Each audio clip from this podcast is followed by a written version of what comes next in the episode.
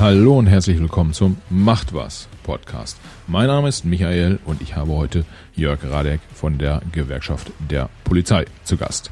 Wir reden darüber, warum Polizisten als Beamten überhaupt eine Gewerkschaft brauchen, wie diese Gewerkschaft funktioniert, äh, wer ist da im Führungsteam, wie wird das finanziert und wie wird das organisiert.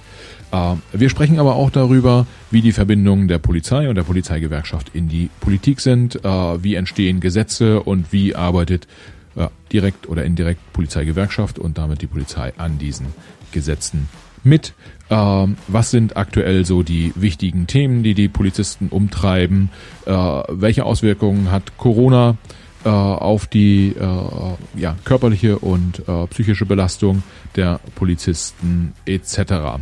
Außerdem ist Föderalismus ein ganz großes Thema, weil äh, Polizei ist ja Ländersache und wir sprechen natürlich auch darüber, wie geht ein Polizist oder wie gehen Polizisten oder die Polizeigewerkschaft auch damit um, dass sie ja de facto auch eine ganze Menge Macht haben. Sprich, Polizei ist ja durchaus auch immer äh, oder oft äh, berechtigt, äh, Bürger in ihren Freiheitsrechten einzuschränken. Äh, äh Polizei hat Zugang zu Waffen etc. Ganz, ganz äh, wichtiges Thema. Äh, in dem Zusammenhang sprechen wir auch über Demokratie, demokratische Grundwerte innerhalb der Polizei und wir sprechen über den Umgang der Polizeigewerkschaft einerseits, aber auch äh, Politik und äh, Polizei an sich mit äh, Extremismus, insbesondere natürlich auch mit Extremismus in den eigenen Reihen. Wie geht man damit um und äh, wie sorgt man dafür, dass es diesen nicht beziehungsweise äh, weniger gibt und wie wird auf vorhandene ja, äh, Strukturen in diesem Fall dann letztendlich von der Gewerkschaft, von der Politik reagiert. Spannende Themen, äh, hört rein, nehmt ein paar Erkenntnisse mit. Mir hat das Gespräch riesig Spaß gemacht. Ich habe eine Menge gelernt. Ich hoffe, ihr auch. Auf geht's! Herzlich willkommen zum Macht was Podcast. Heute mit Jörg Radek, äh, Vizepräsident der Gewerkschaft der Polizei, wenn ich das richtig notiert habe hier. Äh, Herr Radek, herzlich willkommen. Schön, dass Sie da sind und Sie sind Vizepräsident. habe ich richtig ja. notiert, ja? Wenn wir Vizevorsitzender sagen, das äh, reicht, denke ich. Äh, Präsidenten, das hat eher so was Staatstragendes. Ah, ja, da, da, da, war, da war, lag ich also im Detail daneben so ein bisschen. Äh, ja, schön, dass Sie, schön, dass Sie da sind. Ähm, wir hatten vor einigen Monaten den äh, Hamburger Polizeipräsidenten hier bei uns ähm, im Podcast, der mal äh, schon mal so ein bisschen einen, einen Blick hinter die Kulissen der Pol Polizeiarbeit uns gegeben hat. Und äh, ehrlicherweise haben wir, also wir haben gemerkt, der Podcast kam tatsächlich sehr gut an und es sind so ein paar Themen äh, äh, noch offen geblieben, wo man vielleicht auch mal irgendwie nicht den Chef einer Behörde fragt, sondern jemanden, der äh, so ein bisschen einen anderen Blickwinkel drauf äh, drauf hat. Und äh, deshalb haben wir uns gedacht, wer ist eigentlich äh, sozusagen, wer steht für all die Polizisten sonst noch? Und das ist ja dann irgendwie die, die Polizeigewerkschaft. Äh, und deshalb haben wir einfach mal gefragt, ob sie Lust haben zu sprechen. Und äh, relativ spontan haben sie gesagt, das machen wir jetzt hier mal. Genau. Äh, Vielleicht, bevor wir da einsteigen, mögen Sie kurz noch mal ein bisschen was zu sich selbst sagen. Äh, Sie sind Polizist, das, das yes. weiß ich, glaube Kommissar oder Oberkommissar ähm, und äh, haben, haben auch eine echte Polizeikarriere hinter sich. Äh, vielleicht sagen Sie dazu kurz zwei, drei Sätze. Ja, sehr gerne. Also äh, ich bin 1978 in den damaligen Bundesgrenzschutz eingestellt worden, allerdings nicht als Schüler. Ich hatte eine abgeschlossene Berufsausbildung und äh, bin also über 40 Jahre jetzt äh, bei der Bundespolizei äh, im Range eines Polizeihauptkommissars. Und äh, in den Jahren habe ich sowohl auf der aktiven Seite als äh, Polizist, aber auch ähm, insbesondere als Gewerkschafter ganz wertvolle Erfahrungen sammeln dürfen, äh, ganz tolle Menschen kennengelernt, ob das im Zusammenhang mit der Fußballweltmeisterschaft 2006 gewesen ist äh, oder auch äh, im, ansonsten im alltäglichen Leben äh, hat mir die Arbeit Spaß gemacht. Ich sage das schon fast in der Vergangenheitsform, weil ich im Mai in Ruhestand gehe äh, und ich also auf eine wirklich äh, gute Zeit in der Polizei und vor allen Dingen auch mit meiner Gewerkschaft der Polizei verbracht habe. Okay. Äh das, da haben wir ja Glück gehabt, dass wir sie noch kurz vorm Ruhestand abgreifen konnten für das, für ja. das Gespräch. Äh, Ge Gewerkschaft der Polizei. Ich habe da mal ein bisschen äh, gesucht und typischerweise gibt es ja in unterschiedlichen Berufsgruppen dann auch mehrere Gewerkschaften. Äh, wenn man so durchs Internet surft, dann stößt man hauptsächlich ähm, äh, auf sie, aber sie sind nicht die einzige Polizeigewerkschaft. Ist das richtig? Es gibt auch noch eine äh, äh, DPOLG, äh, glaube ich, nennen die Kollegen sich. Ähm, auf die bin ich auch gestoßen. Ja. Das äh, äh, können Sie sagen, wie sich das unterscheidet? Also oder ist es schlicht, es gibt einfach zwei Gewerkschaften? Also ich versuche jetzt nicht arrogant zu klingen. Wir befassen uns und ich in der Person ganz wenig und Sie merken jetzt schon an der verwandten Sprache mit dem Marktbegleiter. Ja. Äh, weil ähm, ich bin ein Verfechter der Solidarität und wir müssen uns auch in der Polizei solidarisch äh, organisieren. Wir können es uns nicht leisten, dass wir uns auch noch bei der schwierigen Berufssituation auch noch zersplittern. Das sage ich bewusst als Vertreter der größeren Gewerkschaft in der Polizei. Wir sind allerdings diejenige als Gewerkschaft Polizei, die eben durch den Deutschen Gewerkschaftsbund auch beteiligt wird äh, in Tarifverhandlungen. Wir werden angehört in Gesetzgebungsverfahren. Das trifft zum Beispiel auch äh, für den äh, Spezialverband der Kriminalisten äh, trifft das nicht zu. und es trifft auch nur bedingt zu, eben auch für die Mitglieder schwächere Organisationen, die Sie eben genannt haben. Ja. Ich werde sie nicht im Mund nehmen, das ist bei mir, äh, da bin ich knallharter Gewerkschafter. Äh, wir brauchen die Solidarität. Man käme nie darauf, in de, beispielsweise bei VW. VW käme nie darauf, dass sich dann neben der IG Metall auch noch eine zweite Organisation, eine dritte Organisation bilden würde, weil man genau weiß, man braucht die Geschlossenheit gegenüber dem Arbeitgeber. Und das ist auch mein Credo, für das ich als Gewerkschaft der Polizei einstehe. Ja, da ähm, äh, äh, da höre ich ein bisschen Tension raus. Das, äh, das ist, das ist spannend. Äh, letztendlich aber zusammengefasst, Sie sagen, äh, sozusagen ein großer Hammer schlägt härter als äh, viele kleine Hämmerlein. Äh, deshalb äh, braucht man irgendwie möglichst viel Power auf der auf der Seite und das lässt sich mit möglichst einer Vertreterorganisation am besten gestalten. Ja, äh, das hat auch einen sachlichen Grund. Ähm, die Gewerkschaft Polizei ist so strukturiert, äh, wie es auch von der Verfassung her vorgesehen ist. Polizei ist Ländersache. Wir haben also auch in der Untergliederung eine Struktur, dass wir äh, als Gewerkschaft Polizei immer auch der Ansprechpartner in den Ländern für den jeweiligen Landesinnenminister sind. Stellen Sie sich mal vor, wir hätten 16 verschiedene Polizeigewerkschaften und auch noch für das Bundeskriminalamt und für die Bundespolizei.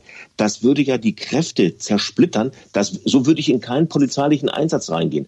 Auch als Polizist habe ich gelernt, dass ich die Kräfte bündeln muss. Und das ist auch unser äh, Ansatz als Gewerkschaft Polizei, versuchen, Mitgliederstärke zu organisieren, Politik reagiert nur auf Mitgliederstärke. Ja. Das hat sich in der letzten Zeit ein bisschen gewandelt, was die Präsenz auf der Straße anbelangt, also auch die Demonstration, dass wir zeigen, wie stark wir sind, ähm, weil sich die Kultur da, auch die politische Kultur geändert hat. Aber grundsätzlich reagiert Politik auf Mitgliederstärke. Und da bin ich froh, dass wir die mitgliederstärkste Organisation sind in der Polizei, im Bund und in den Ländern. Ja, das heißt ja, äh, jetzt mal auch ähm, unabhängig von den ähm äh, ich sag mal, wie Sie gesagt haben, Marktbegleitern, die gibt's ja, keine Ahnung, wenn man sich anguckt, wer bei der äh, Lufthansa-Tarifverhandlung führt, da gibt's ja auch mehrere Gewerkschaften, mhm. bei der Bahn, äh, wie gibt's mehrere Gewerkschaften, die da, die da aktiv sind. Aber wenn wir das mal außen vor lassen, äh, äh, dann ist aber schon ja auch eine wichtige Aufgabe von Ihrer Seite, äh, Kommunikation nach innen, also in dem Polizeiapparat und möglichst viel äh, Überzeugungsarbeit zu leisten, um die Mitglieder zufriedenzustellen, sozusagen, und an Bord zu holen. Für die, äh, weil es gibt ja entweder sind sie in einer anderen Gewerkschaft oder sind vielleicht auch in keiner Gewerkschaft. Mhm. Äh, äh, das heißt, Mitgliedergewinnung und Mitgliederpflege ist eine der großen Aufgaben auch. Ja, äh, und äh, das muss man auch sagen, es hat sich über all die Jahre äh, kaum verändert. Äh, die Mitglieder haben das Bedürfnis, dass wir als äh, Gewerkschaft medial wahrgenommen werden. Ja. Das heißt also, äh, wir sind präsent über die Medien, wir sprechen Klartext, wenn jetzt beispielsweise am Wochenende große schwierige Einsätze anstehen mit dem neuen Phänomen der Querdenker, dann beziehen wir da Position ganz eindeutig, weil wir auch als Gewerkschaft eine politische Organisation sind. Andererseits, und das ist eher so auch die Schnittstelle dann zum Parlament, bemühen wir uns natürlich auch, die sozialen und die äh, Arbeitsbedingungen äh, für die Kolleginnen und Kollegen äh, zu verbessern. Also beispielsweise, wenn wir jetzt als Gewerkschaft ganz aktuell einfordern, dass äh, im Rahmen des Dienstunfallschutzes mehr getan muss für den Infektionsschutz im Zusammenhang mit einer Pandemie. Ja weil es eine ganz neue Bedeutung für das Berufsrisiko der Polizei hat, dann ist das genau diese zwei Seiten, die wir haben. Auf der einen Seite das mediale Auftreten und auch ganz klar formulieren von politischen Zielen. Und der andere Seite ist das Wirken nach innen. Ähm, und äh, auch da, äh, es weiß heute kaum noch jemand, äh, warum Gewerkschaften gegründet wurden. Die, der Gründungsgedanke von Gewerkschaften war Arbeits- und Gesundheitsschutz.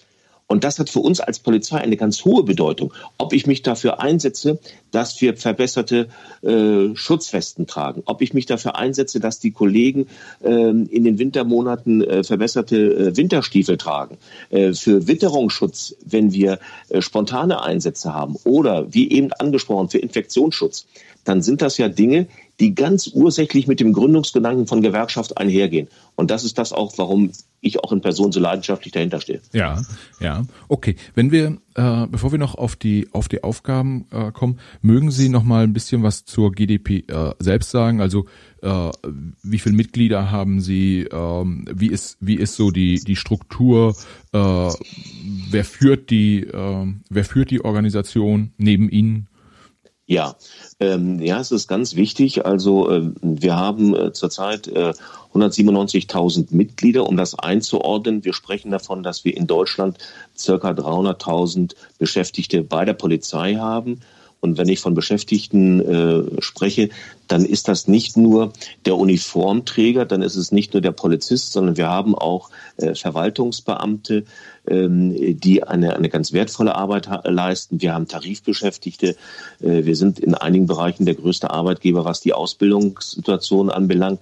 Also ähm, wir organisieren umfassend als Gewerkschaft der Polizei die Polizeibeamten, die Verwaltungsangestellten, aber auch die Verwaltungsbeamten. Das ist also mal äh, die Struktur anzusprechen. Ähm, das politische Leitungsgremium ist der geschäftsführende Bundesvorstand. Ja. Der wird alle vier Jahre äh, gewählt durch den Bundeskongress. Und dieser Bundeskongress setzt sich zusammen aus den Delegierten äh, der Polizeien der Länder also aus den Landesbezirken. Wir haben eine vergleichbare Struktur, dann nämlich auch in den Ländern also den Landesbezirk Schleswig-Holstein, den Landesbezirk Niedersachsen, Brandenburg, die also auch äh, ihre Polizeibeschäftigten organisieren. Ähm, das Credo ist, wir wollen, dass äh, aus der Region heraus, aus dem Land heraus, die Gewerkschaft der Polizei der Ansprechpartner für den Arbeitgeber ist. Und ja. das ist eben das Landesparlament oder stellvertretend äh, ist es dann auch der Landesinnenminister. Und der braucht einen verlässlichen Ansprechpartner. Und so sind wir auch organisiert. Das Gleiche gilt für das Bundeskriminalamt und auch für die Bundespolizei. Ja, okay. Ähm, und finanziert wird das Ganze über Mitgliedsbeiträge dann oder? Ähm ja, das ist, das sind Mitgliedsbeiträge, äh, die wir erheben. Äh, und ansonsten gilt in der Gewerkschaft Polizei, das ist auch ein ganz wesentliches Unterschied zu den übrigen DGB-Gewerkschaften. Wir sind eine Organisation, die sich ehrenamtlich äh, trägt mit ja. Ausnahme des Bundesvorsitzenden. Der wird von der Gewerkschaft äh, auch bezahlt, also aus den Mitgliedsbeiträgen heraus. Aber ich bin nach wie vor Polizeihauptkommissar in der Bundespolizei. Daraus beziehe ich meinen Unterhalt, äh, wie alle anderen äh, auch, äh, so dass wir also äh, keine Mitgliedsbeiträge beispielsweise jetzt aufwenden, um mein Gehalt zu bezahlen. Das ja. ist nicht vorgesehen, sondern wir sind ehrenamtlich. Ja, das heißt, im Prinzip sind Sie dann sozusagen von dem Beamtenjob freigestellt, äh, weil Zeit haben sie ja nicht beides zu machen. Äh, äh, also der Ge Gewerkschaftsjob ja. nebenberuflich wäre, glaube ich, nicht zu schaffen. Ähm, das heißt, da ist das. Sie, Sie sprechen, Entschuldigung, da, da sprechen Sie einen, einen ganz interessanten, wichtigen Faktor auch ein äh, äh, an. Ähm, die Personalräte. Die Personalräte äh, in der Polizei äh, sind für uns auch die Möglichkeit, dass wir als Gewerkschaft uns dort an den Wahlen beteiligen. Ja. Äh, wenn wir erfolgreich gewählt werden. Ich bin äh, seit 1982 Mitglied in einem Personalrat. Äh, ich bin immer wieder gewählt worden und äh, wir können daraus dann eben eine Freistellung in Anspruch nehmen, wenn das Wahlergebnis es hergibt. Ja. Äh, und ich habe Glück gehabt, ich habe immer solche Wahlergebnisse gehabt, dass ich eine Freistellung bekommen konnte. Und aus dieser Freistellung heraus äh, kann ich meine Gewerkschaftsarbeit leisten, aber auch das ist im Grunde genommen im Gesetz vorgesehen, weil im Gesetz heißt es, dass die Gewerkschaft die Personalratsarbeit vertrauensvoll unterstützt. Und ja. genau in dieser Verzahnung äh, liegt auch die Stärke der Gewerkschaft der Polizei, dass wir eben in unserer Gewerkschaftsarbeit quasi wurzeln in den Personalräten, in den örtlichen Personalräten, was, bis hoch in den Hauptpersonalrat. Ja. Vielleicht für die Hörer, was ist ein Personalrat? Personalrat ist vergleichbar mit einem Betriebsrat äh, in der gewerblichen Wirtschaft, hat zwar etwas andere abgeschwächte äh, Mitbestimmungsrechte, aber vom Grunde her ist es äh, vergleichbar mit einem Betriebsrat. Ah, okay. Das heißt, äh, der erste Gedanke, der vielleicht jemandem gekommen wäre jetzt hier aus dem von den Hörern wäre, okay, jetzt zahlt in Anführungsstrichen ja der Steuerzahler die, die Gewerkschaftstätigkeit. Dem ist zwar rein vom Finanzfluss her ist es so, aber am Ende ist es halt so, Polizei ist eine große Organisation, da muss es Arbeitnehmervertreter geben, so wie es sie in der Wirtschaft auch gibt. Und ich sag mal so, bei, bei, bei VW, äh, die Sie vorhin angesprochen haben, da gibt's ja auch freigestellte Betriebsräte, die von VW bezahlt werden. So in etwa äh, könnte man das dann äh, vergleichen, Personalrat, Betriebsrat und deren Freistellung. Ich sehe, ich sehe da noch als für den Personalrat noch eine, gerade bei der Polizei, eine ganz wichtige Funktion. Wir als Polizei in unserem dienstlichen Auftrag sind ja äh, befähigt und dazu auch äh, vorgesehen, dass wir Demokratie leben, indem wir ja. auch das Recht durchsetzen. Also muss auch für den Polizisten im innerdienstlichen Bereich Demokratie erlebbar sein. Ja. Er, er darf nicht nur alleine in einem Über- und Unterordnungsverhältnis, also äh, der, der, der Vorgesetzte sagt was und er hat äh, zu gehorchen, sondern er muss auch die Möglichkeit haben, dass er sich selbst gewählt organisiert und dann also auch versucht, seine Arbeitssituation äh, in der Dienststelle, also in der kleinsten Einheit, man würde sagen in einer Filiale vielleicht in der ja, gewerblichen ja. Wirtschaft, aber auch äh, bis hoch in, den, äh, in die Hauptpersonalräte, das sind die Vertretungsgremien in den Ministerien, äh, dass man dort den Einfluss nimmt, um eben ein, ein Gegenstück zu sein zum Arbeitgeber oder in diesem Falle ist es eben zum Ministerium oder zu einem Präsidium einer Behörde. Ja, ähm, Sie sagen gerade oder zu einem Präsidium, das ist, äh, geht auf eine Frage ein, die ich gerade im Kopf habe. Ähm, Ihre Ansprechpartner, also sowohl als Personalrat als auch als Gewerkschafter, sind dann natürlich die Politiker, also der, der jeweilige mhm. Innenminister oder Innensenator hier in Hamburg. Äh, welche Rolle spielt so ein äh, Hans-Martin Mayer als Polize Polizeipräsident in Hamburg dann für Sie? Ist der eher einer, der sagt, sozusagen, der spielt bei uns im Team? Äh, oder ist das einer, mit dem Sie dann Themen auch verhandeln müssen? ein bisschen zugespitzt formuliert jetzt, weil. Ja. Ja. Also ich denke, ich denke sowohl als auch. Ich denke sowohl als auch. Äh, auf der einen Seite äh, weiß ein Behördenleiter, dass er die Gewerkschaft braucht, äh, auch zur Unterstützung äh, in, in schwierigen Situationen. Beispielsweise, äh, wenn es darum geht, äh, Haushaltsgesetze zu verabschieden, äh, dass also mehr Finanzmittel bereitgestellt werden für die Polizei dann ist es guter Brauch, dass man sich mit den Behördenleitern abstimmt und sagt, wie gehen wir jetzt gemeinsam vor, wie tauschen wir die Argumente aus äh, und äh, wir als Gewerkschaft haben ja dann die Möglichkeit, dass wir eben nicht an die Hierarchie zwischen äh, auf der einen Seite zwischen äh, einem Parlament, äh, einem Innenminister und einem Behördenleiter, da sind wir ja nicht gebunden, da sind wir ja frei ja. als Gewerkschaft. Und äh, das wird auch in einem geschickten Miteinander, so wie ich das erfahren habe, auch genutzt dass man eben gemeinsam etwas für die Beschäftigten in der Polizei versucht zu erreichen. Ja, ja. Das heißt, äh, äh, Sie arbeiten schon auch mit so Polizeipräsidenten dann, dann eng zusammen. Äh, also ich, es, es ist nicht die Gegenseite. Ja. Also der Polizeipräsident ist nicht die Gegenseite.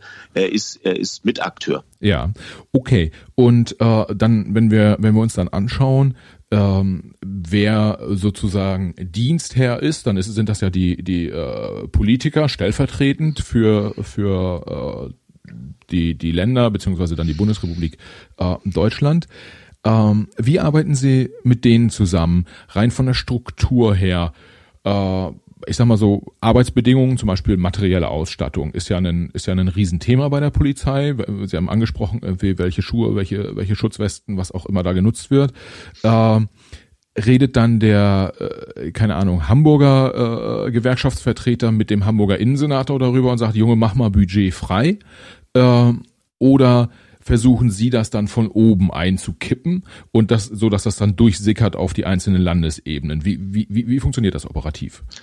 Ähm, sie haben das schon richtig beschrieben. Also dort, wo es um die lokalen Problemstellungen geht, wenn beispielsweise in Hamburg äh, die Notwendigkeit äh, besteht, im Rahmen äh, einer verbesserten Eigensicherung sich dafür einzusetzen, dass Körperkameras angeschafft werden, ja. dann ist natürlich für den Gewerkschaftsvertreter in Hamburg ähm, seine äh, Senatsverwaltung äh, zuständig.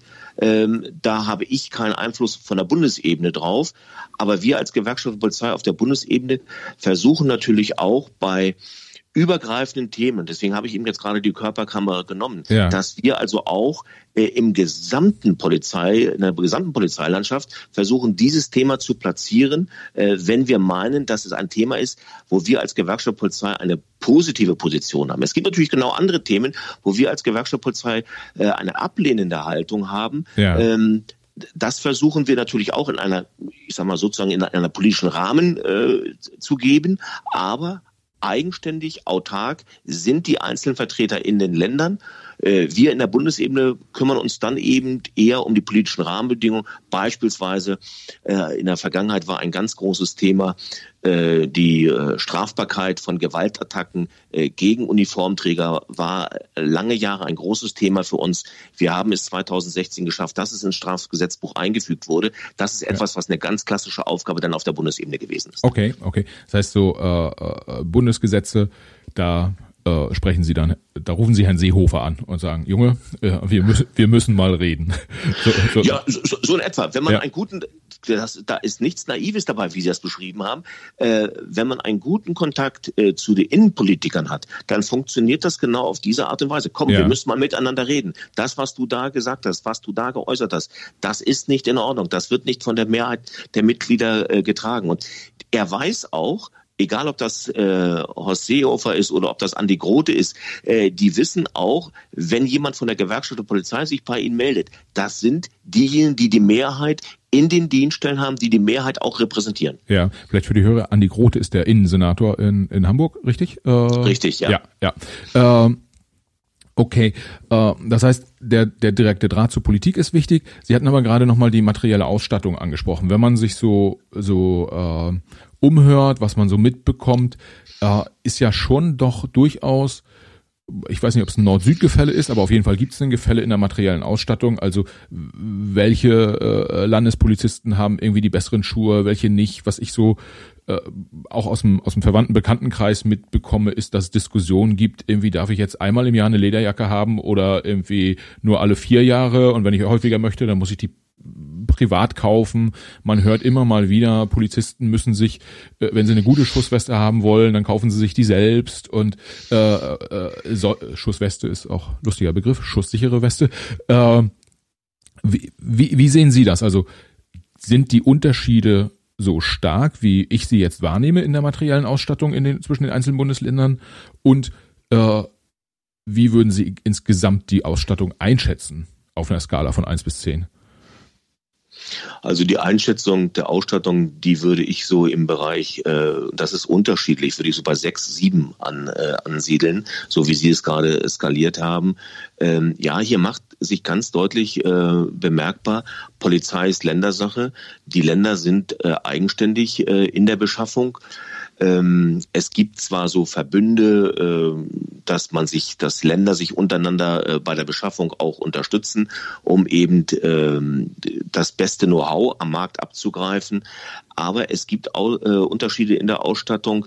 Ähm, beispielsweise die einen, und da sind die Bayern ganz weit vorne, haben einen Streifenwagen, da steckt so viel digitale Technik drin.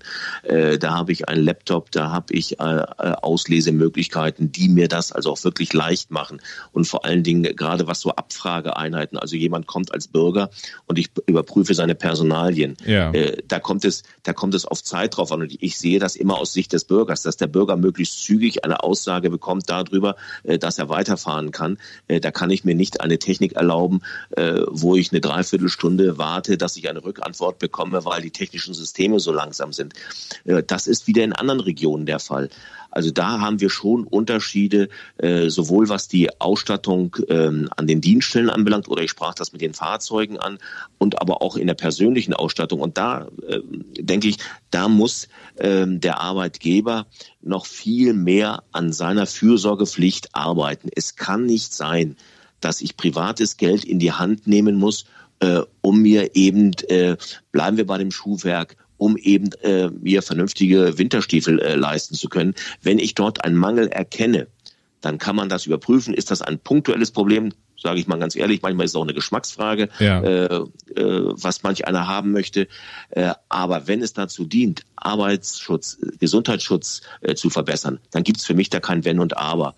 Ähm, wir als Gewerkschaft Polizei haben da eine ganz klare Position, was wir nicht möchten. Wir möchten nicht, dass wir äh, einen hochgerüsteten äh, Polizisten, eine hochgerüstete Polizistin in den Fußgängerzonen haben, äh, der äh, quasi wie ein Robcop aussieht, äh, der ständig permanent einen Schutzhelm tragen muss, äh, der eine, eine hochauflösende Kamera mit sich trägt, sondern er muss trotz aller Eigensicherung auch noch als äh, ziviler Polizist erkennbar sein. Also im Verhältnis zwischen Polizist und Bürger dürfen wir nicht dazu kommen, äh, dass es dort äh, eine Militarisierung einsetzt, sowohl in der Sprache, sowohl auch in dem Aussehen des Polizisten. Ja, okay, das äh, kann ich verstehen. Äh, auch als Bürger fände ich es gut, äh, wenn ich auch noch den Menschen im Blau erkenne, um es so zu formulieren.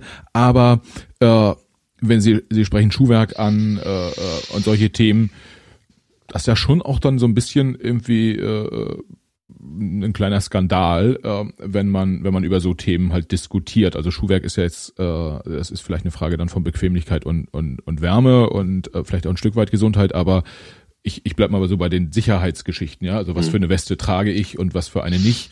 Äh, das ist doch ein bisschen erstaunlich eigentlich, dass man darüber diskutiert dann mit der Poli äh, mit der mit der äh, äh Politik. Ja, dass die, da sagt, dass ja nicht gesagt wird, jetzt hier, wir nehmen immer die Westen, die besten, die auf dem Markt sind.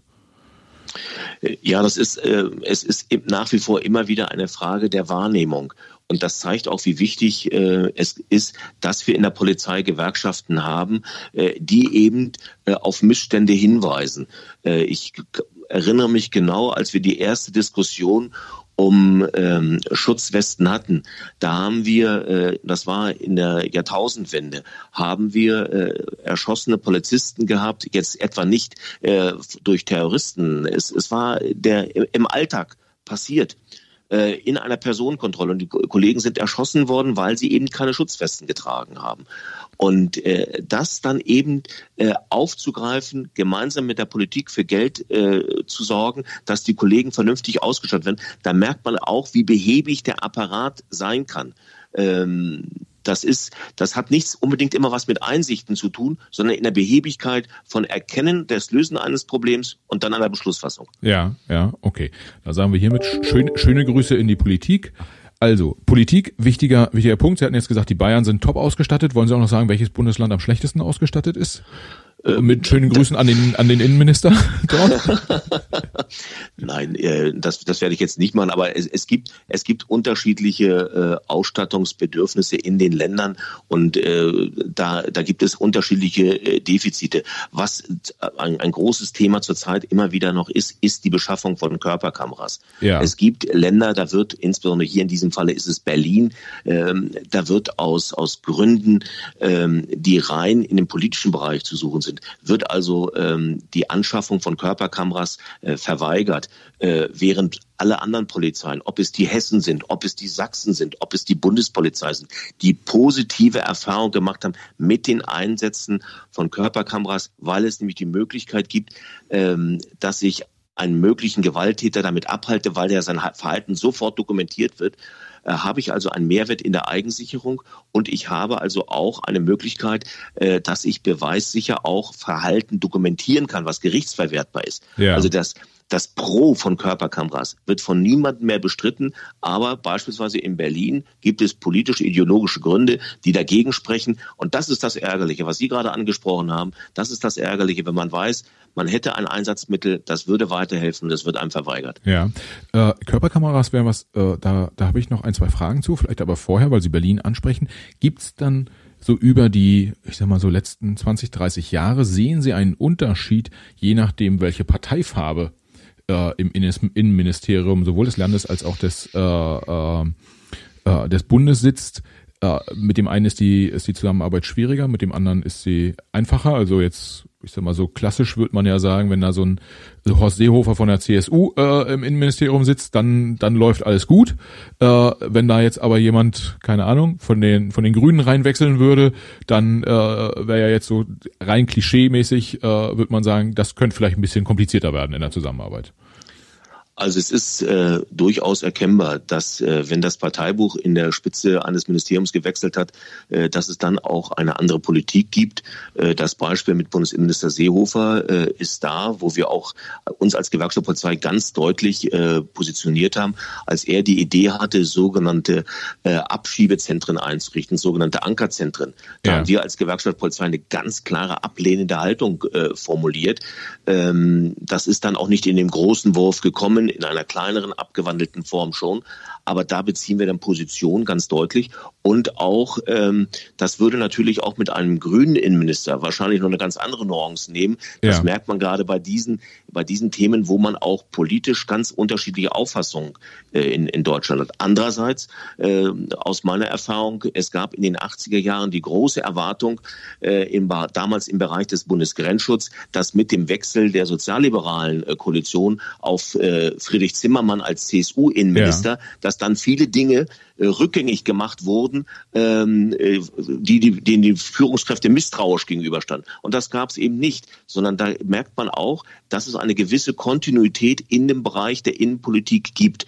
Ähm, die hat abgenommen, das muss man auch äh, ganz klar feststellen. Und zwar insbesondere nach der Föderalismusform 2 wird ganz stark betont, dass die Länder hier die Hoheit haben, die sollen sie auch behalten, aber wir dürfen die Einheitlichkeit, die die Polizei braucht in ihrem Geschehen, in ihrem Handeln, in ihrem gesetzlichen Auftrag, die dürfen wir nicht in Frage stellen. Ja, ja. Ähm, okay, das heißt, äh, beobachten Sie dann auch jetzt äh, der der Bundestagswahlkampf zieht ja so langsam auf und äh, zumindest wenn man die den den Presseberichten glauben kann, sind die jetzt bleiben wir dabei, beim Beispiel die Grünen relativ stark irgendwie, vielleicht wird ein Kanzlerkandidat nominiert etc. Aber äh, zumindest laut Presse gibt's auch dort dann ja einen Wandel äh, mit dem grünen Blick auf die Innenpolitik. Beobachten Sie sowas sehr, äh, sehr genau und schauen halt, Mensch, wenn jetzt die äh, äh, da, da gut abschneiden, ähm, dann freuen wir uns, wenn sie unseren äh, Positionen ein bisschen offener gegenüberstehen, als sie es vielleicht vor 20 Jahren taten.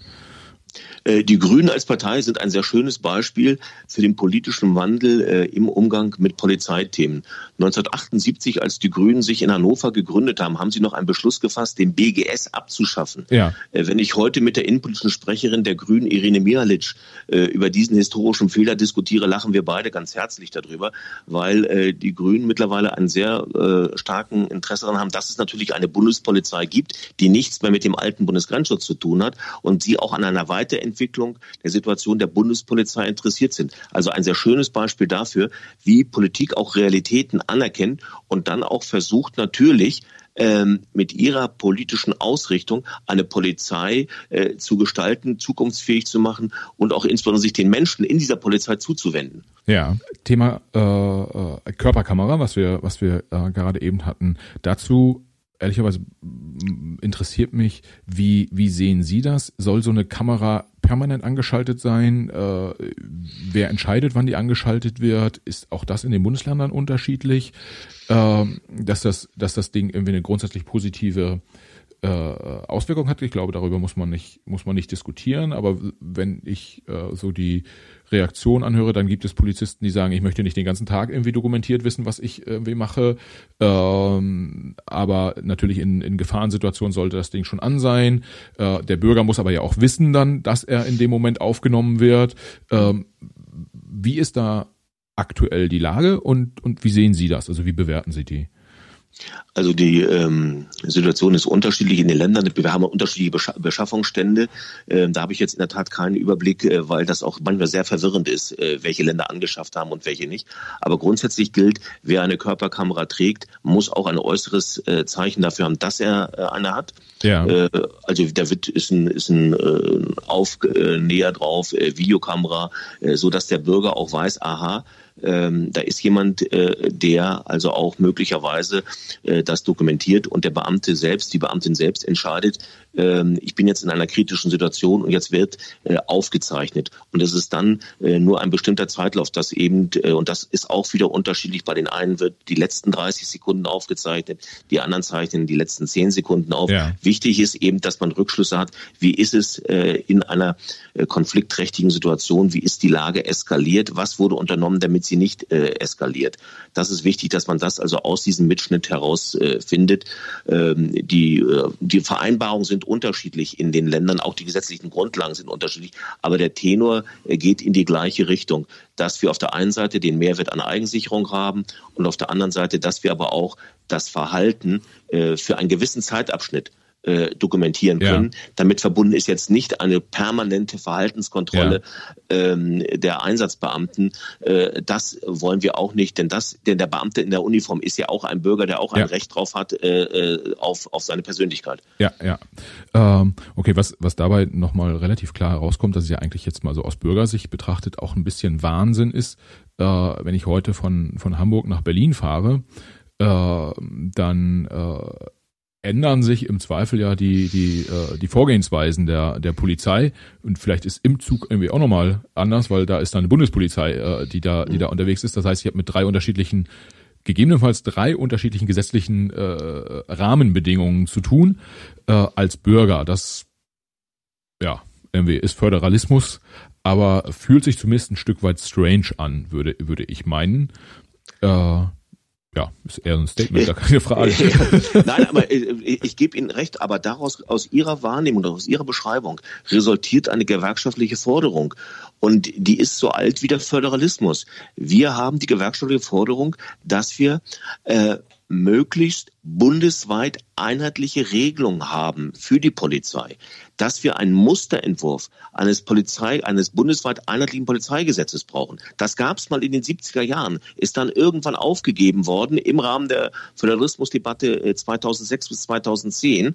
Und das hat jetzt dazu geführt, dass wir in besonderen Bereichen, das heißt also Verfristung äh, von Beschlagnahmen, aber auch von freiheitsentziehenden Maßnahmen, dass wir da unterschiedliche Fristen haben. Äh, der, der Grundtenor ist immer noch der gleiche, aber wir haben unterschiedliche äh, Verfristungen. Als ein Beispiel nur. Und ähm, das ist nicht gut. Polizei wird einheitlich wahrgenommen und sie muss auch in, in groben Zügen eine einheitliche äh, Rechtsgrundlage haben. Und das streben wir auch als Gewerkschaft Polizei an. Äh, bedauerlicherweise stand es in, in dem aktuellen Koalitionspapier, äh, stand drin, das ist nicht zu bedauern, aber äh, die Umsetzung, die stößt dann wieder an den unterschiedlichen parteilichen Ausrichtungen. Ja, ja. Okay. Ähm, wenn wir, wenn wir mal äh, auf die, ein Stück weit auf die operative Ebene gehen, Sie als Gewerkschaft, ähm, also das, was Sie gerade schildern, ist, Sie sind ja schon eine sehr schlagkräftige Truppe. Ja, also als als Gewerkschaft ist schlagkräftig äh, in dem Zusammenhang nicht das beste Wort, was man was man nutzen äh, kann, aber äh, durchsetzungsfähig. Du, durchsetzungsfähig. Äh, es würde vielleicht ja auch Leute geben, äh, die sagen äh, in gewisser Weise machtvoll. Äh, sie repräsentieren ja auch eine ganz besondere Gruppe von Arbeitnehmern in dem Fall, also Beamten. Äh, ähm, ihre, ihre Mitglieder dürfen Waffe tragen, ihre Mitglieder ähm, äh, dürfen sozusagen dem Bürger, wenn auch nicht immer, aber schon in, zumindest in bestimmten Situationen sagen, was er äh, zu tun und zu lassen hat. Sie dürfen die, die Rechte des Bürgers temporär einschränken. Ähm, ist, ist einem das eigentlich bei der permanenten oder bei der täglichen Arbeit bewusst, dass, dass, dass man da so eine besondere Situation hat oder dass man so eine besondere Stellung hat? Also das wird dem äh, Dienstanfänger, äh, dem Polizeischüler, dem Polizeistudenten, wenn er zur Polizei kommt, im Rahmen seiner Ausbildung äh, äh, beigebracht, dass er sich dessen bewusst sein muss, dass er äh, im Bewusstsein arbeiten muss, dass er hier eine privilegierte Position hat, äh, dass er Grundrechte einschränken darf. Äh, darauf werden die Kolleginnen und Kollegen auch ausgebildet. Und auch die Verantwortung, die sich äh, daraus ergibt, ähm, dass er für sein Verhalten hat, das führt bei mir immer zu dem Beispiel dafür, das erste Einsatzmittel eines Polizisten, einer Polizistin ist, Sprache ist das Wort. Es ist nicht die Schusswaffe. Wir müssen also sehr viel Zeit auch investieren darauf, auf das Verhaltenstraining. Äh, da hat der Bürger einen Anspruch drauf, äh, dass er von uns nicht angeblafft wird. Äh, es gibt Situationen, da muss man auch den Bürger mal anblaffen. Da kann ich Ihnen gleich ein Beispiel aus dem letzten Jahr geben. Aber es gibt die prägende Situation ist, dass wir ein ziviles Miteinander prägen wollen. Und das wird den Kollegen in der Ausbildung schon beigebracht. Ja, ja. Ähm, ich, ich komme auf diese äh, machtvolle Position, weil wir nehmen den, diesen Podcast ja jetzt auf äh, Anfang Mitte Februar äh, 2021. Äh, ähm, in den USA äh, gibt seit kurzem einen neuen Präsidenten mit Joe Biden. Vor diesem Machtwechsel aber von Donald Trump zu Biden geisterte äh, auch durch, durch die Welt eine, eine potenzielle äh, Situation. Trump würde nicht aus dem Weißen Haus gehen und sich dabei dann sozusagen von den Sicherheitskräften äh, unterstützen lassen. Und äh, ich habe mich halt gefragt, wie wäre das eigentlich in Deutschland? Ja, äh, wahrscheinlich ja, aufgrund der föderalistischen Struktur etc. sowieso irgendwie äh, äh, schwierig. Aber haben Sie haben Sie das beobachtet und haben Sie mal gedacht, Mensch, irgendwie, wenn wenn so eine Situation auch im Ansatz in Deutschland wäre, äh, wird man da auf die Idee kommen, dass die Sicherheitskräfte äh, sich dem Ergebnis einer demokratischen Wahl entgegenstellen? Oder ist das alles viel zu weit weg hergeholt? Also ähm, ich habe grundsätzlich ein Problem, die amerikanischen gesellschaftlichen Verhältnisse mit den deutschen äh, so auf den, auf den Vergleich zu bringen. Ähm, auch im Speziellen, was die Polizei anbelangt. Ähm, man kann nicht unbedingt sagen, dass die Ausbildung der amerikanischen Polizei vergleichbar ist mit der, mit der deutschen. Und ich glaube, dass wir auch in Deutschland ein viel entspannteres Verhältnis zwischen Polizei ähm, als Vertreterin der Exekutive haben, insbesondere auch gegenüber Regierung und gegenüber dem Bundestag. Und jetzt komme ich mit dem Beispiel, ähm, da haben Sie mir das Stichwort geliefert, mit dem Anblaffen eines Bürgers. Erinnern Sie sich an das Bild äh, im Herbst letzten Jahres, als ähm, eine Gruppe aus einer Querdenken-Demonstration versucht hat, das Portal des Reichstages zu stürmen. Ja. Und ihnen gegenüber standen äh, fünf oder waren es sieben uniformierte äh, Polizisten und der, äh, die einmal durch geschicktes Einsetzen ihres Einsatzstockes, sie haben nicht damit geprügelt, sie haben aber trotzdem die Masse damit auf Distanz gehalten. Und einer von denen hat auch schlicht und ergreifend äh, den Bürgern ganz deutlich gesagt, da gibt's ja mittlerweile äh, YouTube-Videos drüber, äh, was er von der Maßnahme zu halten hat. Und denen ist es gelungen, denen ist es in dieser kleinen Gruppe gelungen, äh, diesen Mob, der versucht hat, äh, die Treppe zu erstürmen, äh, dass bis Verstärkung kam, ähm, den zurückzudrängen. Und ich glaube, das ist ein ganz starkes Bild, das auch ähm, das Verhältnis der Polizei zum Parlament in Deutschland äh, zeigt. Wir schützen diese Demokratie. Und wir schützen sie nicht nur in solchen besonderen Fällen, wir schützen sie dann auch wirklich im Alltag. Deswegen, ich kann mir nicht vorstellen, dass es eine Illoyalität der Polizei gegenüber den Regierenden gibt. Gleichwohl gibt es gesetzliche Vorschriften in der Notstandsverfassung mit der gegenseitigen Unterstützung, die da bereits aber auch schon den Weg vorbeschrieben haben. Aber wir haben bisher noch keinen Fall in der Geschichte der Bundesrepublik Deutschland gehabt, wo das nötig war. Ja, ja. Ähm das äh, sozusagen Demokratie First, ähm, äh, da, das finde find ich gut, muss ich gestehen. Großer, großer Demokratie-Fan. Ähm, äh, dann ist aber natürlich, wie, wie, wie kann man dann sicherstellen als ähm, äh, als Organisation und sie dann auch als Teil dieses Ökosystems äh, äh, Polizei, äh, dass sie, dass das so bleibt, ja, dass der der Polizist äh, Demokrat in Uniform ist, dass er die ähm, äh, die die Demokratie dann auch sozusagen ein Stück weit schützt, äh, dass die Polizei nicht auch auch vielleicht bisschen überspitzt formuliert Einfallstor auch vielleicht für für Ex Leute mit extremeren äh, äh, Gedanken gut wird, egal ob jetzt von rechts oder links. Ähm, ich sag mal so, wenn ich was ändern wollen würde, äh, dann würde ich wahrscheinlich sagen, Mensch, Polizei ist ein ganz attraktives Target, um da, um da, äh, um da reinzugehen, weil da haben wir die Möglichkeiten, wie Sie sie vorhin beschrieben haben. Der Polizist hat die Möglichkeit, äh, Bürger, Bürgerrechte kurzfristig einzuschränken. Es gibt Zugang zu Waffen, äh, alles, alles Mögliche. Äh, das heißt, man muss doch eigentlich da als Organisation nochmal ganz besonders sensibel sein. Ich sag mal, ich formuliere es mal so, wer mitspielen darf in dem, in dem Ökosystem. Also äh, zum einen äh, äh, wird von der dienstlichen Seite aus bei den Eignungsauswahlverfahren, also das Verfahren, was darüber unterscheidet, ob, äh, entscheidet, ob jemand bei der Polizei eingestellt wird oder nicht, äh, wird ja schon sehr sorgfältig hingeschaut. Äh, aber wir auch als Gewerkschaft Polizei sehen uns da in einer Verantwortung. Wir haben Symposien durchgeführt äh, zum Thema Populismus, wo wir uns mit diesem Thema auseinandersetzen. Äh, wir haben äh, Forderungen gestellt aus dem Aufkommen der Pegida-Bewegung, dass wir wollen, dass es mehr politische Fortbildung in der Polizei gibt. Jetzt nicht etwa, weil wir sie auf Staatstreue trimmen wollen. Ja. Das ist nicht das Ziel dabei, sondern wir wollen sie zu Verfassungspatrioten machen, dort, wo wir sie nicht haben. Wir wollen sie stärken. Ähm, denn beispielsweise, und das war bei Pegida, war das eine ganz starke Erkenntnis. Das war ähnlich wie Querdenken auf einmal eine neue Bewegung, die kam, die von der Polizei ein neues taktisches Vorgehen äh, erforderlich gemacht hat. Aber letztendlich ist es ja auch eine politische Bewegung, die dahinter steht. Und darüber muss man sprechen. Man muss mit den, den Kollegen einen Freiraum geben über das, was sie im Einsatz erleben. Ob das jetzt eine ganz normale Fußstreife ist in der Fußgängerzone oder ob es eben ein Einsatz als Bereitschaftspolizist ist, bei einem demonstrativen Einsatz, bei einer Versammlungslage, dass er Möglichkeiten hat, mit dem Erlebten sich auszutauschen, um ihn dann äh, zu stärken und ihn nicht möglicherweise anfällig zu machen für ein Gedankengut, das demokratiefeindlich ist.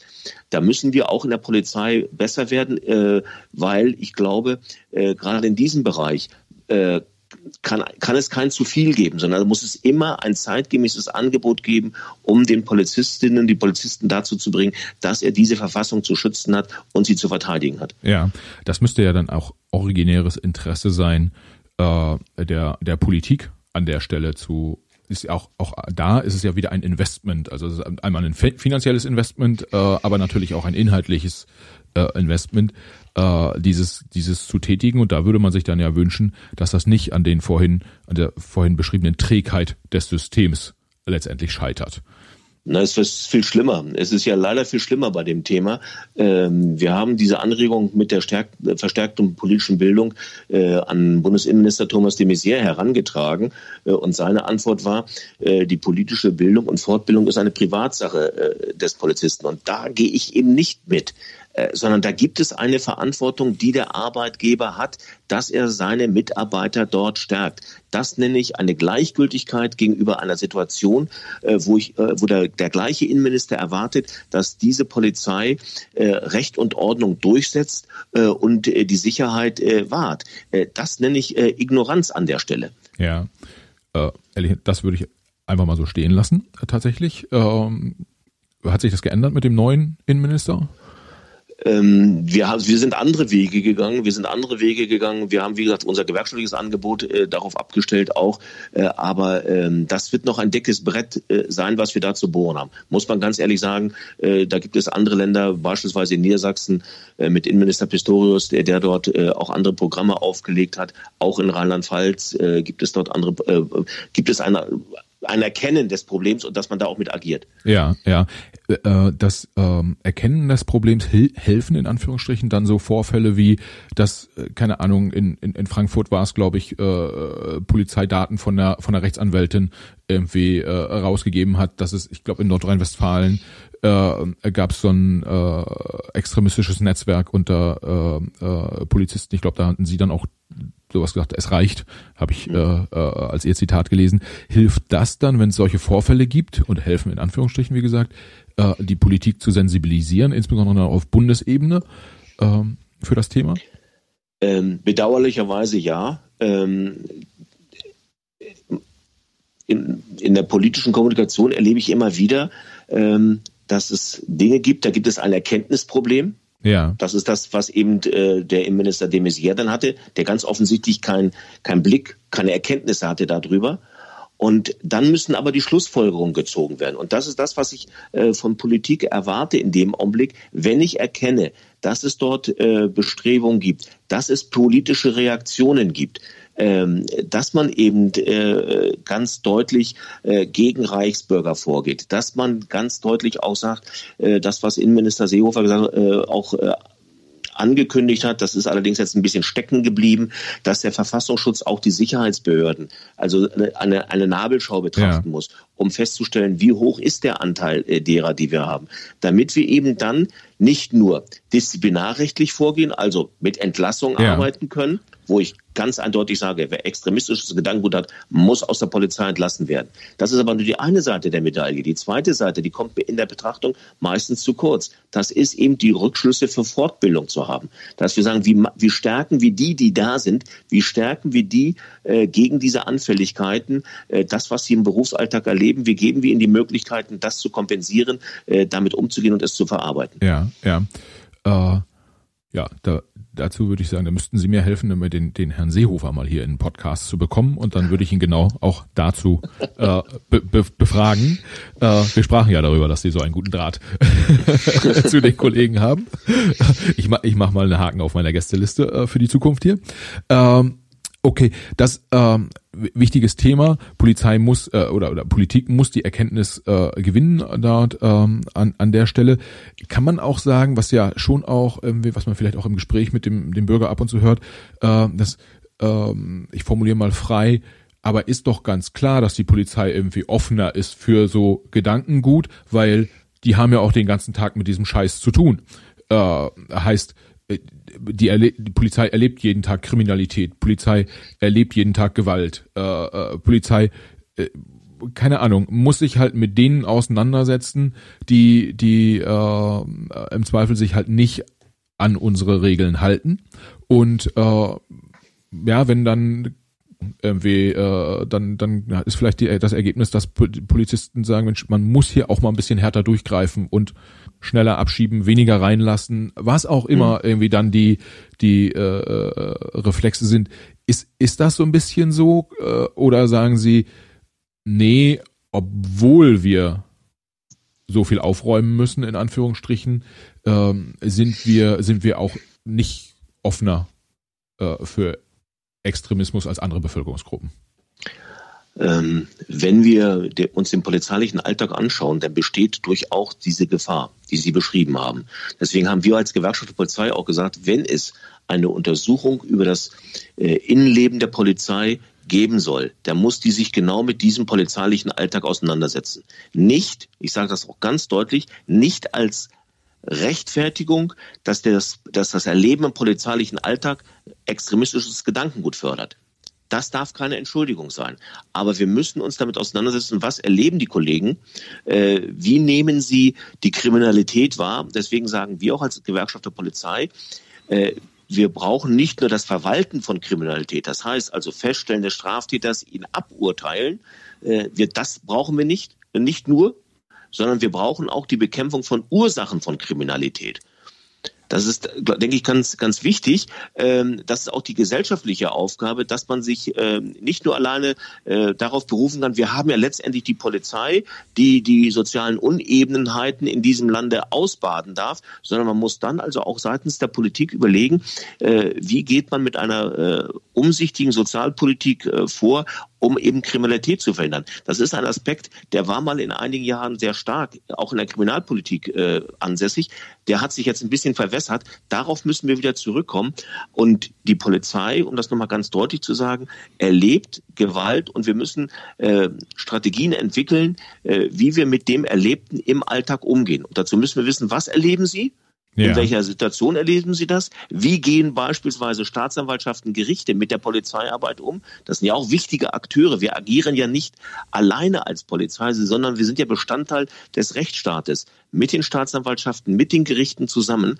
Äh, was erleben dort die Kollegen, äh, um dann zu sagen, so, und wie stärken wir sie? Welches Angebot müssen wir ihnen machen, äh, damit sie eben nicht extremistischem Gedankengut nachhängen können? Ja, ja. Okay, ähm, sehr, sehr spannend, sehr wichtiges, äh, sehr wichtiges Thema, sowohl für den Bürger zu verstehen, als auch für die Polizei dran zu arbeiten und die Politik da äh, drüber, drüber nachzudenken. Ähm, jetzt haben wir, ähm, relativ stark sozusagen auf die auf die aktuelle Situation geschaut. Was wir noch nicht gemacht haben, ist äh, zu gucken, wie hat sich die Corona-Situation auf die Polizeiarbeit äh, ausgewirkt. Das würde ich gleich gern nochmal machen wollen. Ähm, vielleicht eine Sache noch. Ähm, jetzt die Themen, die wir besprochen haben, das ist so das Klassische, was man sich unter Polizei vorstellt, ja, Streifendienst, Kriminalistik äh, etc. Ähm, was mich auch noch interessiert ist, wie verändert eigentlich Technologie äh, die Polizeiarbeit aktuell? Äh, natürlich wird es, wir haben die Kameras angesprochen, das ist ja so ein erster Schritt, aber äh, Internetkriminalität, ja, äh, äh, irgendwelche Sachen, die auf irgendwelchen äh, äh Plattformen im Darknet gehandelt werden, äh, Themen, die, die, die, äh, ja, einfach nicht sichtbar sind auf den ersten Blick für die, für die Gesellschaft. Ja, einen Einbruch, eine offene gebrochene Tür sieht jeder. Aber wenn da im Internet irgendwie Drogen gehandelt werden oder was auch immer für Bilder ausgetauscht werden. Erstens ist das ja nicht ganz so sichtbar, also vielleicht ist das nicht, äh, wird das nicht so stark wahrgenommen und ähm, die Themen müssen ja auch anders bearbeitet werden. Wie ist die Polizei da aufgestellt? Ein spannendes, weites Feld, was Sie da beschrieben haben, äh, das ganz viele Facetten hat. Es hat die Facetten, dass wir natürlich als Polizei bemüht sind, die neueste digitale Technik zu bekommen, aber ähm, da bleibe ich jetzt mal bei dem Beispiel von Winterstiefeln. Software für die Polizei in Deutschland zu beschaffen, ähm, ist ein weitaus größeres Problem als Winterstiefel zu beschaffen, weil sie mit ganz anderen Geldsummen arbeiten müssen. Ja. Ähm, dann müssen sie sich äh, in dem äh, Bund-Länder-Verbund äh, muss man sich auf äh, gemeinsame Plattformen verständigen. Man muss eine gemeinsame ähm, Software äh, möglicherweise anschaffen. Äh, das ist sehr mühselig und sehr schwierig. Äh, ein beredtes Beispiel dafür ist die Anschaffung des Digitalfunks. Äh, es gab lange Jahre das Beispiel, dass Albanien besser mit Digitalfunk ausgestattet sei als die deutsche Polizei. Ich lasse mal dahingestellt sein, ob dieses Beispiel richtig war, aber es, es zeigt in die, es zeigt in eine Richtung. Heute noch beklagen viele Kollegen, dass sie nicht mit der modernsten Technik auf Verbrecherjagd in Anführungsstrichen ja. äh, gehen können. Und dann auf der anderen Seite haben sie eine Kriminalität, die sich eben nicht mehr, das hat sie nie selten in, in der Geschichte der Kriminalistik, dass sie sich bei, bei Tageslicht äh, von, äh, vollzogen hat. Vielleicht noch der Tageswohnungseinbruch, aber ansonsten ist ja Kriminalität immer etwas, was im Verdeckten stattfindet. Und jetzt haben wir aber die Möglichkeit im Digitalen, und das ist so vielschichtig, ähm, dass wir da wirklich vor einer einer übergroßen Herausforderung stehen. Ja. Und es gibt die Bemühungen des äh, Bundeskriminalamtes mit einem, äh, mit einem Programm Polizei 2020. Das nennt sich jetzt mittlerweile, ist wohl weiterentwickelt worden in das, in das Thema Polizei 2025, wo man versucht, ein gemeinsames ähm, digitales Haus aufzubauen, äh, um eben dort sowohl die Beschaffung von Software leichter zu machen, aber auch die Nutzung leichter zu machen. Also wir stoßen hier gerade wirklich äh, neue Tore auf der Zusammenarbeit, sind aber mit den alten Problemen behaftet. Eben Polizei ist Ländersache und wir wollen eigentlich wollen wir unsere eigene digitale Netze aufbauen. Ja, das äh, wenn ich da so drauf gucke, dann ist, muss doch eines der ganz großen Probleme sein, man äh, überhaupt Beamte zu finden, die in den Polizeidienst eintreten wollen, sich mit digitaler Technik ausgehen, auskennen. Also es muss ja nicht, noch nicht mal irgendwie die, die Top-Programmierer sein, die, die eher einen Google oder einen Facebook äh, oder eine SAP äh, anstellen würde, aber äh, auch die sonstige Wirtschaft buhlt ja nahezu extrem um diese top digital ausgebildeten Talente. Wie schafft's oder wie kann es eine Polizei schaffen, solche Leute überhaupt an Bord zu holen? Weil, ich sag mal, das solide Beamtengehalt ist es wahrscheinlich nicht. Ähm, das ist eine der Facetten, äh, von denen ich eben schon sprach, bei dem, was Sie ansprachen, Polizei und Digitales. Ähm, das hat ja nicht nur die Beschaffungskomponente, es hat nicht nur die Organisationsstruktur, die zu berücksichtigen, es hat insbesondere gerade das, was Sie beschrieben haben, die Komponente Personalgewinnung. Ähm, und dann auch noch die Fragestellung, äh, ist es richtig, einen Polizisten dafür auszubilden oder, oder ist es besser, dass sie jemanden, der eben als, als Softwareentwickler, der als Admin ausgebildet ja. ist, dass man dem polizeiliches Erfahrungswissen an die Hand gibt. Das ist auch ein strategischer Ansatz. Ähm, ist es besser, äh, sich von außen äh, jemanden äh, zu holen, ähm, der uns hilft mit seiner fachlichen Expertise oder äh, ist eine andere Lösung, dass man sagt, nein, wir gucken im eigenen Haus, ob wir Kollegen haben, die eine Affinität zu diesem Thema haben. Sie merken, dass es sehr ja, breit äh, ja. aufgegangen ist. Und es kommt da hinzu, dass wir eine technische Entwicklung haben, die uns leider nicht die, die Atempause lässt, ähm, langfristig drüber nachzudenken. Dieses Konzept, was das BKA entwickelt hat, geht schon mal in die richtige Richtung. Aber genau das, was Sie gerade beschrieben haben, was die Personalgewinnung anbelangt, da ist ja die Personalgewinnung äh, für diesen Bereich ist ja nur die Spitze des Eisberges, was wir insgesamt in der Polizei als Problem haben werden in der Personalgewinnung, äh, unabhängig von der Spezialisierung für Digitales. Ja, ja. Äh ja, also ich, ich würde da, da tatsächlich die, die Polizei im Wettbewerb sehen mit, äh, mit den genannten äh, großen äh, Tech-Konzernen auch und dickes Brett, wo auch ich jetzt nicht sagen könnte, so und so müsste man's äh, müsste man's machen. Ich finde tatsächlich den Ansatz ganz spannend, sozusagen externe Experten dazu, dazu zu holen und die dann polizeilich auszubilden als andersrum. Aber dafür ist ja auch dann wichtig, irgendwie welches Bild gibt die Polizei nach außen ab. Wenn wir sagen, irgendwie der, das, der Beamten soll, ist es nicht. Ähm, und das bringt mich zum nächsten Thema. Wie, was glauben Sie, wie hat sich die, die Wahrnehmung der Polizei in den letzten Jahren geändert? Also was man liest, ist, dass nicht nur Polizei, aber auch Hilfskräfte zum Beispiel bei Unfällen etc. viel häufiger als früher noch in Gewaltsituationen kommen, bepöbelt werden, äh, äh dass der Respekt, sozusagen, ich nenne es mal so, äh, nicht mehr so da ist. egal ob jetzt Krankenwagenfahrer oder Polizist oder wer auch immer, äh, Feuerwehrmann, ähm, sehen Sie das auch? Also sehen Sie eine, eine, eine Wandlung äh, in der Wahrnehmung der Bevölkerung? Ich sehe, ich sehe zwei unterschiedliche Aspekte, ähm, die ich nicht zusammenbringen kann. Das sage ich schon mal eingangs. Auf der einen Seite äh, auch laut Umfra äh, Umfragen eine hohe gesellschaftliche Akzeptanz für den Berufsstand äh, der Polizei. Über 80 Prozent vertrauen der Polizei und sagen, jawohl, äh, die Polizei ist wichtig und wir achten die Polizei. Ja. Und dann, dann weiß ich aber auch, dass wir ein, eine Erscheinung haben, wie Sie sie beschrieben haben, pro Tag statistisch im Durchschnitt gesehen 32 Gewaltattacken auf Uniformträger.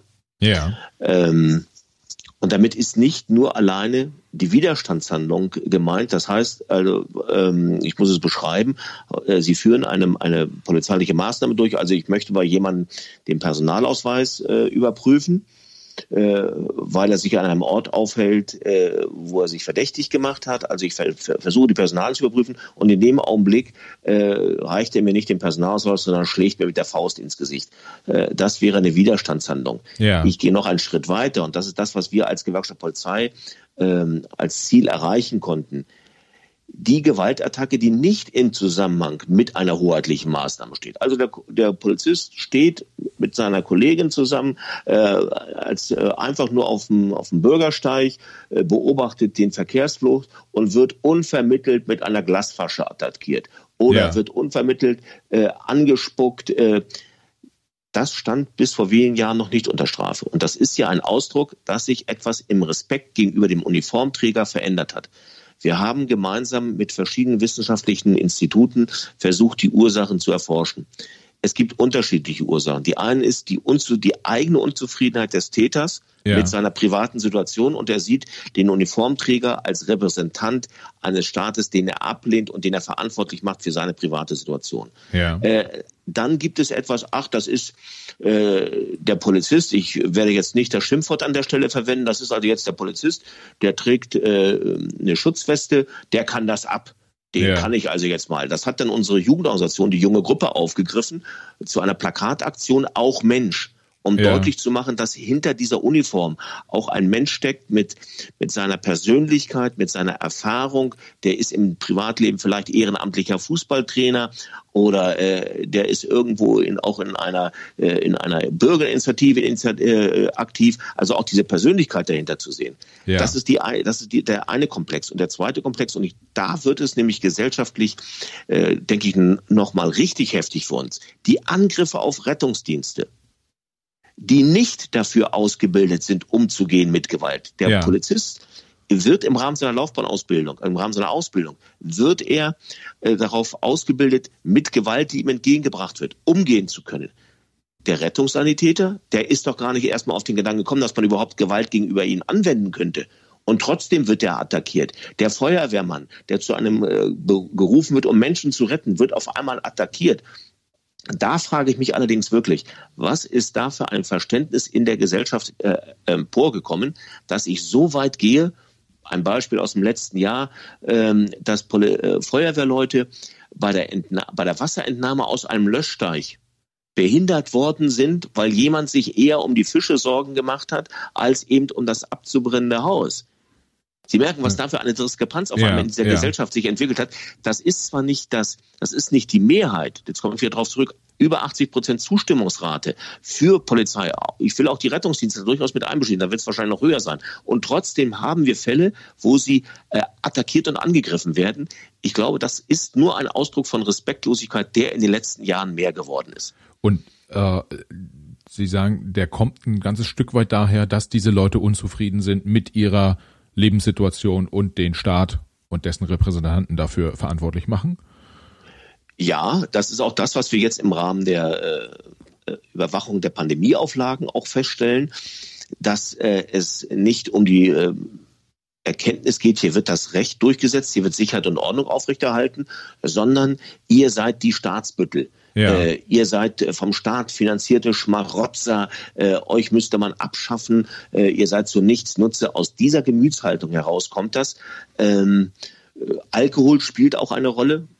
Äh, das muss man auch an der Stelle ganz deutlich feststellen. Ja. Alkohol enthemmt nicht nur bei gegenüber Uniformträgern, auch im, im Allgemeinen.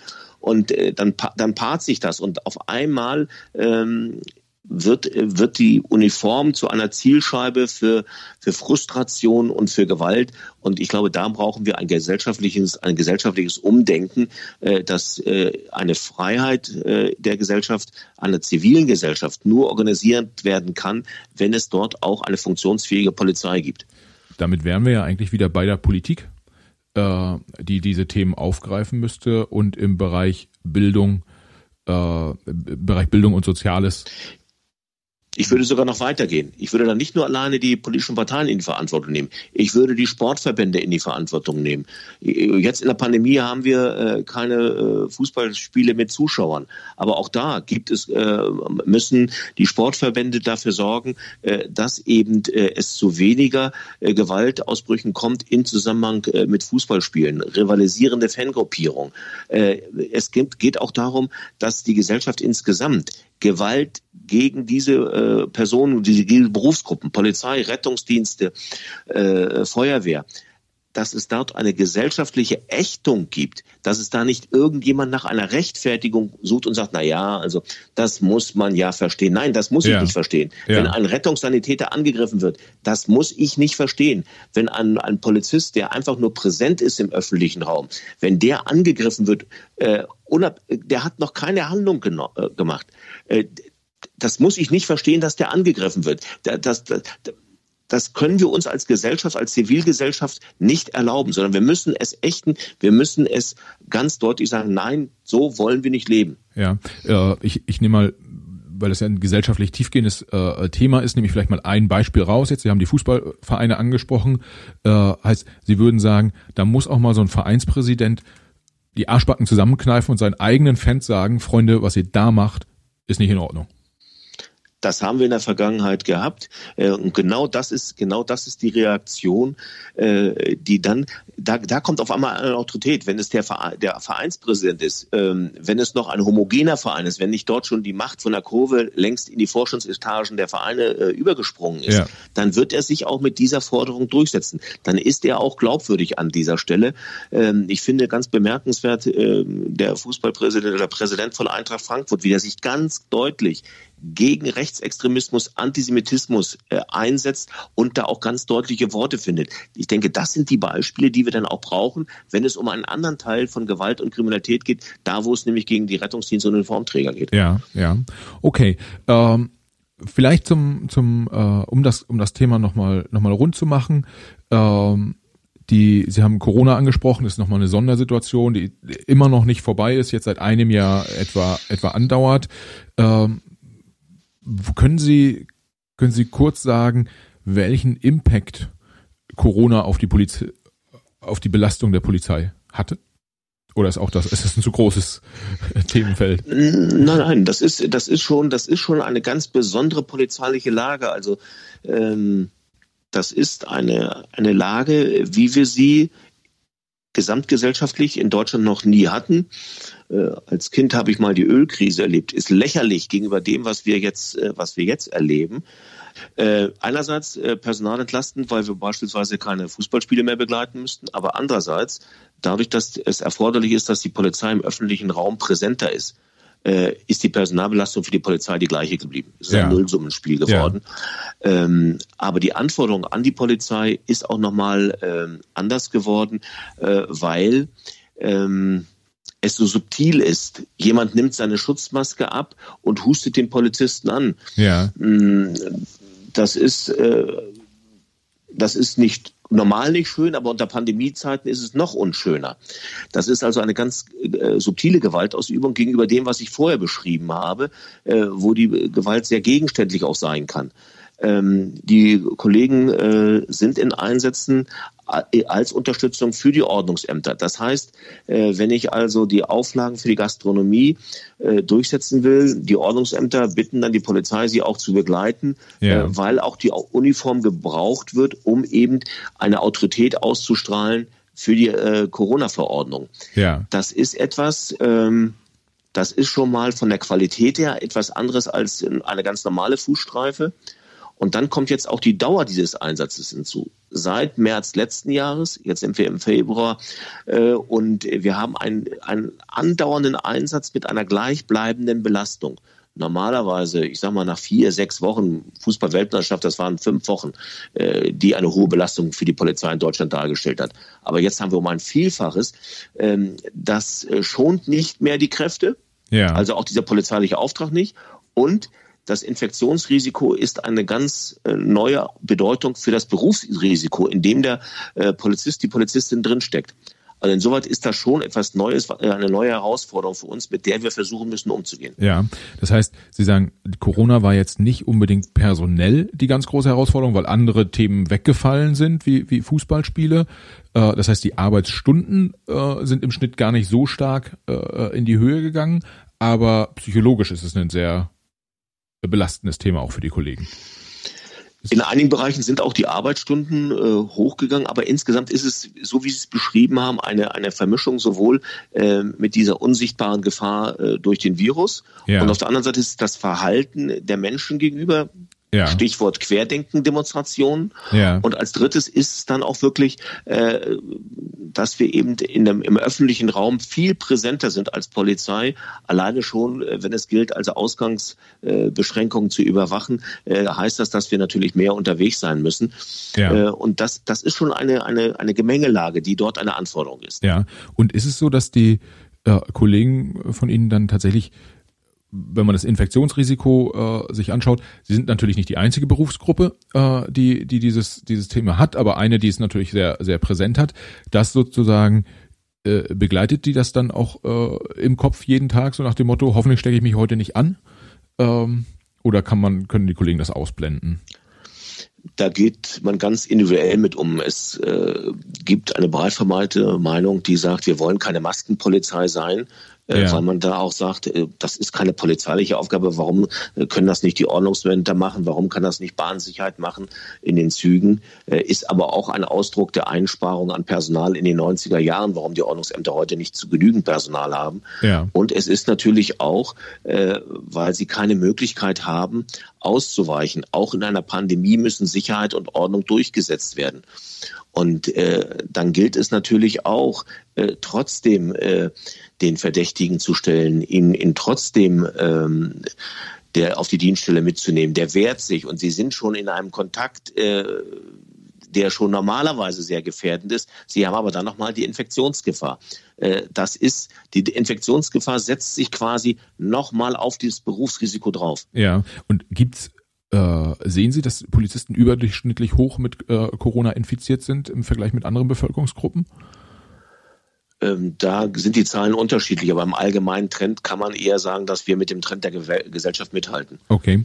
Äh, mir wurde äh, von einem sächsischen Polizisten, Thomas, sein Name, äh, die Frage mitgegeben, äh, ob sie auch darauf schauen, dass äh, so Corona-Zuschläge, die es ja hier und da gibt, dass die möglichst auch alle Polizisten erreichen, weil, wenn ich es richtig verstanden habe, äh, Bundes in Sachsen stationierte Bundespolizei bekommt die nicht, aber die Landespolizei in Sachsen bekommt so einen Bonus. Ja, hurra, Föderalismus. Das war jetzt ironisch ja. gemeint an der Stelle. Ähm, dass die Bundespolizei äh, einen Corona-Zuschlag bekommen hat, ist Ergebnis der Tarifverhandlungen, die im letzten Jahr stattgefunden haben. Ja. Äh, ich gehe davon aus, in diesem Jahr ist die Länderrunde dran, dass die äh, Länder also hier nachziehen werden, dass der Bund als positives Beispiel gilt. Ja. Ähm, dass man also auch hier dann also auch wieder für eine eine gleich eine, eine ein Gleichklang äh, herkommt. Das ist ein interessantes Beispiel. Wir werden gemeinsam eingesetzt. Wir sind in einem gleichen Raum eingesetzt, aber die Besoldung ist unterschiedlich, das Zulagenwesen ist unterschiedlich, die Arbeitszeit ist unterschiedlich ähm, und das das immer wieder und das immer wieder äh, auszugleichen. Das ist unsere, unsere Arbeit im Bereich der Tarifpolitik und das Ergebnis ist Ergebnis der Tarifrunde vom letzten Jahr. Äh, ich gehe mal davon aus, dass wir das in diesem Jahr wieder auf der Tagesordnung haben werden und dann sind auch die Sachsen dran. Okay, dann äh, ja, nehme ich mal äh, abschließend mit, wir haben viele Themen. Föderalismus ist auf jeden Fall für die äh, Polizeiarbeit ein, ein ganz großes Thema und oft auch ein mittelgroßes Problem, äh, äh, formuliere ich mal. Ähm, Tats tatsächlich, äh, diese, diese Corona-Thematik ist ja schon etwas, was, ähm, was relativ tiefgehend auch in der äh, äh, Gesellschaft sozusagen angekommen ist. Und ähm, was mich auch interessieren würde, ist beispielsweise diese äh, das Testen von Kollegen oder auch von äh, äh, Verdächtigen, wie auch immer. Äh, wie, wie, wie verfolgen Sie solche Themen? Also jetzt mal Beispiel, ähm, wir haben einen, äh, äh, keine Ahnung, die, die, soweit ich weiß, werden Kollegen zumindest in Mecklenburg-Vorpommern einmal pro Woche äh, in ihrer Dienststelle getestet auf, auf Corona. Äh, das könnte man ja im Zweifel häufiger machen, um auch irgendwie für Kollegen wiederum das Infektionsrisiko runterzuhalten. Wie ist das, wenn äh, äh im Prinzip könnte man jeden Verdächtigen, den man mitnimmt äh, im Auto und äh, in den äh, dann in die in die Zelle bringt, mit dem er engen Kontakt die könnte man die könnte man auf Corona testen. Damit würde man insgesamt ja die in meiner naiven Wahrnehmung äh, die, den Schutz der Polizisten erhöhen. Gibt's da Themen? Überlegen Sie sich dazu Konzepte? Äh, wie sehen Sie das? Also äh, auch das ein, ein sehr vielfältiges äh, Thema. Zum einen äh, testen dürfen wir als Polizei nicht selbst. Das wäre eine ärztliche Untersuchung. Ähm, das hat sich Anfang der Pandemie mal ein Innenminister im Saarland ausgedacht, dass die Polizisten dort also auch mit Fieberthermometer die Einreisenden kontrolliert haben. Ist ja. nach dem Gesetz nach überhaupt nicht möglich. Dürfen wir nicht. Äh, ob dann beispielsweise aber ein, ein ähm, Vertreter des ärztlichen Dienstes eines Gesundheitsamtes einen Verdächtigen äh, testen kann, halte ich für einen interessanten Ansatz. Ich kenne aber da jetzt nicht die verschiedenen Länderregelungen. Kann sein, dass das in anderen Ländern schon stattfindet. Ähm, ich glaube auch, dass wir hier durch die Pandemie äh, nochmal Licht in bestimmte Bereiche hineinbekommen, die in den letzten, in den letzten Jahren, ich will nicht sagen vernachlässigt waren. Das Tagesgeschäft hat das eben nicht hergegeben, dass wir uns das angeguckt haben. Beispielsweise Infektionsschutz äh, für Polizeibeamten im Zusammenhang mit dem Dienstunfallschutz. Es ja. kann doch nicht sein, und da ist jetzt eine aktuelle gewerkschaftliche äh, Aktivität, dass jemand, der sich im Zusammenhang mit einem polizeilichen Einsatz an Corona infiziert, dass der beweisen muss, dass es im Zusammenhang des Dienstes war. Es hätte ja auch die Möglichkeit bestanden, dass er das privat äh, sich äh, eingefangen hat. Und da verstehe ich den Dienstherrn in seiner Fürsorgepflicht nicht, äh, dass er also sagt, nein, ihr müsst nachweisen, dass das Dienst, einen dienstlichen Bezug hat, äh, sondern er könnte auch sagen, und das versuchen wir jetzt gerade mit einer Musterklage zu erreichen, dass es genau umgedreht ist. Er muss beweisen, dass es äh, nicht im Dienst passiert ja. ist. Das wäre nämlich mal ein Ausdruck, dass ein Dienstherr, und ich verwende diesen Begriff normalerweise sehr, sehr selten, aber in diesem Song passt es, dass ein Dienstherr seine, seine Mitarbeiter nicht wie Knechte und Mägde behandelt, sondern eben wie Mitarbeiter, die einen gesamtgesellschaftlichen Beitrag leisten. Ja, aber letztendlich äh, ganz realistisch betroffen, kann man überhaupt beweisen, wo man sich angesteckt hat? Also sowohl in die eine als auch in die andere Richtung ist, äh, ist ja schon echt schwierig. Ja, ja, äh, da gebe ich, da gebe ich ihm vollkommen recht. Deswegen muss man die Gesetzessystematik, äh, da, sind wir bei dem Erkenntnisproblem, was wir eingangs besprochen haben. Politik muss erkennen, dass hier im Dienst Unfallschutz für Polizeibeamte eine Lücke besteht, die man schließen muss. Ja, ja.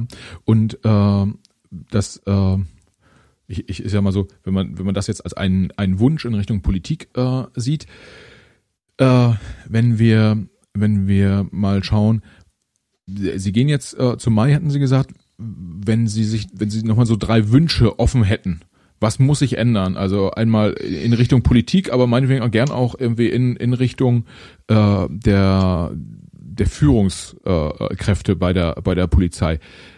Was sind so Stellhebel, wo Sie sagen, lassen Sie uns da doch nochmal dran drehen, dann wird die Polizei einerseits äh, ist Arbeiten als Polizist angenehmer, äh, effektiver und wir können vielleicht gesamtgesellschaftlich auch nochmal was optimieren. Gibt es da so drei große Punkte, wo Sie sagen, das, das, das? Ja, ähm, ich versuche mal wirklich so zu verschlagworten an der Stelle. Ähm, wir brauchen nach wie vor ein, ein Verständnis im Miteinander. Äh, Gewerkschaften und Personalräte sind nicht ein Gegner der Dienstführung, sind keine Gegner der Parlamente, sondern wenn man sich zusammensetzt auf Augenhöhe, kann man aus dieser Situation ganz viel für die Menschen, für die man ja da ist. Sowohl der Parlamentarier, der wird von Ihnen gewählt und ich als Gewerkschafter, als Personalrat ja auch. Ja. Kann man ganz viel für die Menschen be, äh, bewirken. Also im Miteinander kann man viel mehr bewirken. Und das Gleiche gilt auch für die Gesellschaft. Eine Gesellschaft, die sich nicht spalten lässt, ist eine viel angenehmere Gesellschaft als die, die aus welchen Gründen auch immer, aus Neid, aus äh, ideologischen Gründen sich auseinanderdividieren lässt. Wenn wir uns darauf besinnen, dass wir in einem wunderbaren Land leben, das ein freies Land ist und dass es uns möglich macht, unsere die verschiedenen Gedanken, die verschiedenen ähm, Überlegungen, die man hat, äh, zu äußern, äh, dass ich nicht verfolgt werde äh, für, für Dinge, ähm, für die ich einstehe. Ähm, das, denke ich, ist, ist ein Gut, das müssen wir als Gesellschaft wiedererkennen, aus dieser Pandemie heraus und es als schützenswert erachten. Die ja. offene zivile Gesellschaft. Ja, ja. Äh, das äh, ist ein Thema, da sind Sie ehrlicherweise gar nicht so weit weg von anderen Gästen, die ich hier ähm, äh, im, im Podcast hatte, äh, sei es von dem äh, Geschäftsführer von Reporter ohne Grenzen oder auch äh, äh, Hilfs Hilfsorganisationen äh, wie äh, die Kindernothilfe. Äh, Im Prinzip geht es da ja um den äh, gesellschaftlichen äh, Konsens, äh, das Thema Freiheit, das Thema Redefreiheit, das Thema, wie geht man miteinander um, Respekt etc. Ähm, alles, alles wichtige Punkte und ähm, ja, vielleicht um das, um das abschließend zu sagen, äh, das finde ich gut, dass Sie als als äh, Gewerkschaft der Polizei halt auch für solche Werte äh, dann letztendlich äh, stehen, äh, denn ja, Polizei ist ja eine wichtiger wichtiger Eckpfeiler bei uns in der Gesellschaft. Absolut. Und deswegen sind das auch für uns die Basics, ja. die ich gerade beschrieben habe. Äh, äh, Freiheit, Gleichheit, äh, Gerechtigkeit, das sind die Basics, äh, für die ich als Gewerkschafter eintrete. Und da mache ich auch keinen Unterschied als Polizist. Radek, das ist das perfekte Schlusswort gewesen. Ganz herzlichen Dank, äh, dass Sie, dass Sie hier zu Gast waren. Und äh, ja, ich wünsche Ihnen einen fantastischen Ruhestand dann schon mal. Aber vorher veröffentlichen wir den Podcast nochmal und schauen mal, was die Hörer dazu sagen. Sehr gerne. Ich danke Ihnen für Ihr Interesse.